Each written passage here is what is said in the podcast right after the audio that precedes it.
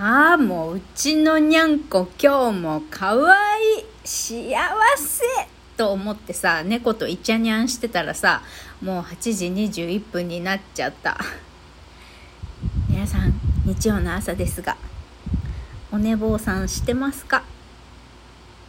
良いんです、良いんです。休みの日だからお寝坊さんしたってね、まあ、だらだらま10時、11時に起きてさ、まあ、朝ごはんだか昼ごはんだかわかんねえや、みたいなブランチ食べてもいいんです、いいんです。休みの日だから。とことん自分を甘やかしてあげてください。エロトマラジオ。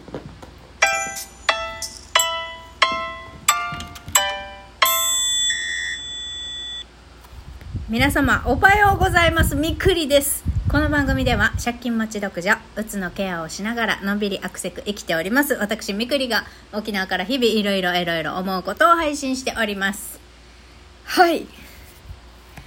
上地さんから「あんた感謝足りない」って言われたんで感謝ワークっていうものを私あの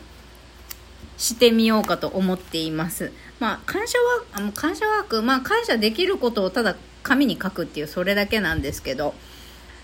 まあ、朝と夜両方やれたらベストかなと思っていて、まあ、朝はね今日いろんな朝も感謝したいっていうか嬉しいなハッピーだなって思ったことは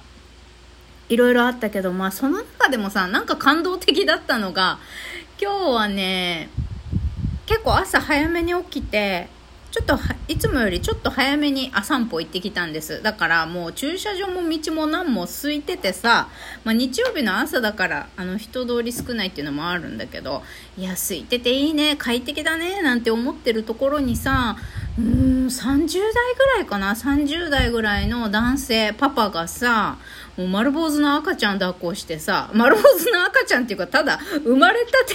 生まれたばっかりだから毛、毛が生えてないっていう、それだけなんだけど、別に坊主にしたとかじゃなくって、もう目いっぱい毛を生やして今この状態っていうだけだと思うんだけど、まあ、ま、丸いね、可愛い赤ちゃんをさ、抱っこして、赤ちゃん抱っこして朝のお散歩をしているパパが、おったんです。なんかそれがさすげえ幸せ幸せな光景だなと思ってさほっこりしちゃった。それだけ。なんか幸せな風景見してもらったな。ありがてえみたいな。朝早く起きてよかったみたいな。朝早く起きてこう素敵な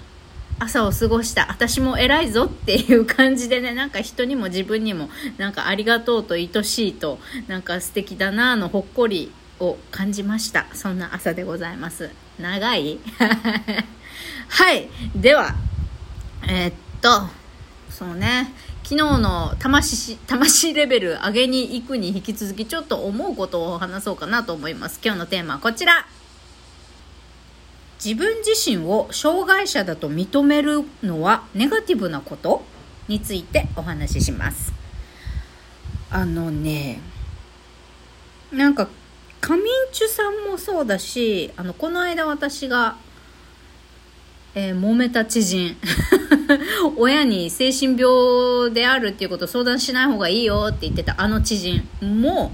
私も精神障害者で精神障害者なんですよ。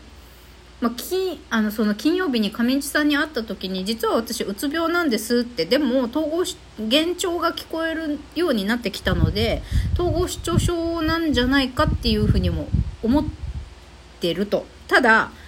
なんかその私の知り合いで、まあ、そういう精神世界にすごく興味のある友達がまあ、あなたはうつ病じゃないっていうこととその幻聴聞こえるとかもその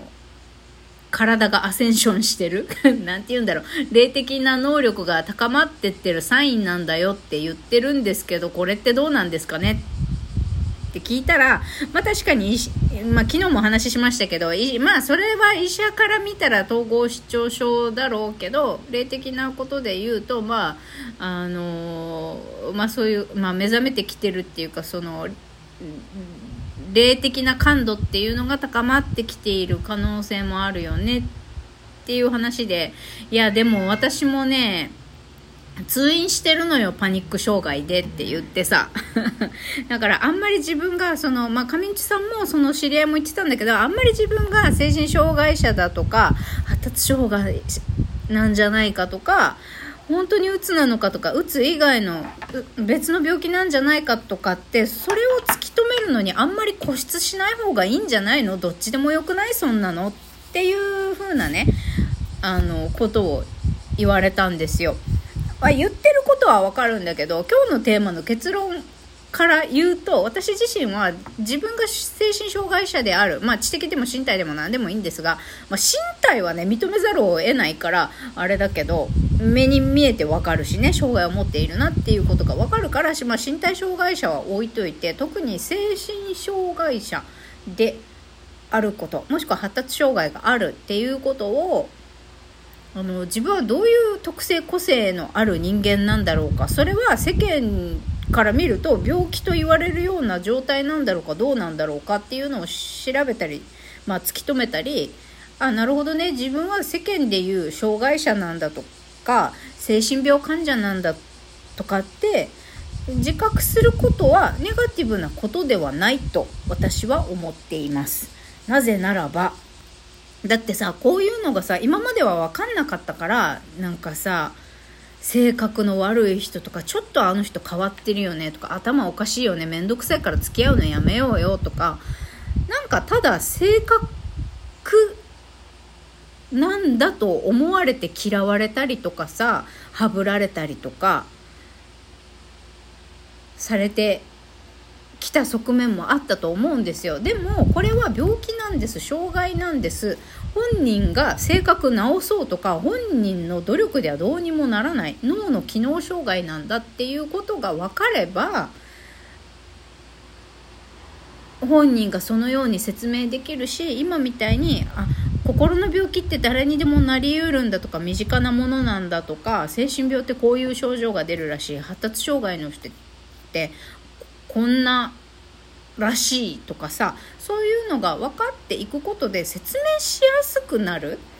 ただ単純に性格悪いとか頭おかしいとか変わってるとか本人の気合で直せるようなものなんだけど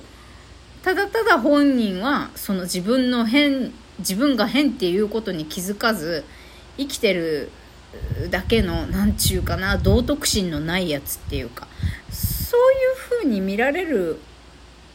ことが防げるかもっていう意味合いで言うと自分が障害者なんだ。これは性格ではなくその体質っていうかその人の個性っていうかそういう状態なんだっていうのを理解してもらうために説明しやすくするためにあの自分って医学的に、まあ、医学的に見てっていうかどういう特徴個性を持ってる人間なんだろうって調べることは相手も自分も理解しやすくなるからそれを突き止めることだったり、えー、自覚するあ私はこういう人間らしいと自覚するっていうことは別に悪いことじゃないと思うんですよね。多分良くないって言ってるのはそれを自覚することでああ私はうつだからああ私は発達障害だからってそこに固執しすぎてしまう。そそこに固執しすぎてしまうことでだから私はダメなんだとかだから私はこのままでいいんだとか、うん、しょうがないじゃん別にみたいな。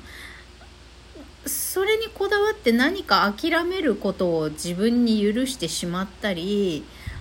何か努力することを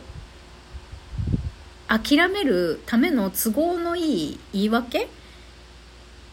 にするためにこの病気っていうのを持ち出すのが良くないんじゃないかなって私は思うんですね。で私が、まあ、うつ病ですとかうつのケアをしながらのんびりアクセク生きておりますってオープニングのタイトルコールで言うのもまあなんだろうどんな人かっていうのを分かりやすくするためにつけてるだけなんですよね。まあ私のその知人はそのうつをアイデンティティにしないでほしいっていう風な意見を持ってるみたいなんだけどまあその意見もわかるんだけどだって私からうつを取ったらさ何が 何が残るんだい？何が残るんだいっていうか何にもキャッチーなことないじゃん。凡人オブ凡人でさ。あのただ借金してる独身女じゃん、まあそまあ、借金してるっていうだけでもキャッチーなのかどうかわかんないけどあた私金額までちゃんと書いてますからねプロフィール欄に、えーと、と665万円だったかな？借金。そうそうそう。まあそれだけでもいいんだろうけど、まあ、精神病のくせに、あの、借金も抱えてて、しかも結婚もしてなくって、この人大丈夫ですか？みたいな、あの、明らかになんか、えっ、ー、と、マイナス点しかなさそうに見えるじゃない？私のプロフィールだけ見てたら。まあ、それでも、私は、こう、のんびりアクセク生きて、自虐で自分を笑い飛ばしながら、えー、なんとか這い上がって生きていくぞっていう、その、生き様を垂れ流す あのー生き生き恥をさらすためのラジオなんです。だからあえて私はうつ病でもありますよっていうことを言ってるだけなんですね。あのまあそれをシェアすることで自分を笑い飛ばしたりこんなね あのはちゃめちゃなポンコツな自分を私をねあこんな人もいるんだねって思ってもらったり笑ったり笑ってもらったりするためにうつというのを出しているんですよ。うん、だから鬱を都合よく利用して笑ってもらうためにうつだうつだってここでは言っているっていう側面もあるということです。別に同情してほしいわけじゃないんですよ、まあ、理解してほしくってただ今日の私の状態はこんなっていうのも記録として残すために具合悪い時もあの収録してたりはしますが基本的にはあのこのうつの状態を抱えながら、えっと、成り上がっていく私の様をね笑いながら皆さんも見届けてねっていうために言っております。そんな感じ。今日は終わり。バイバイ。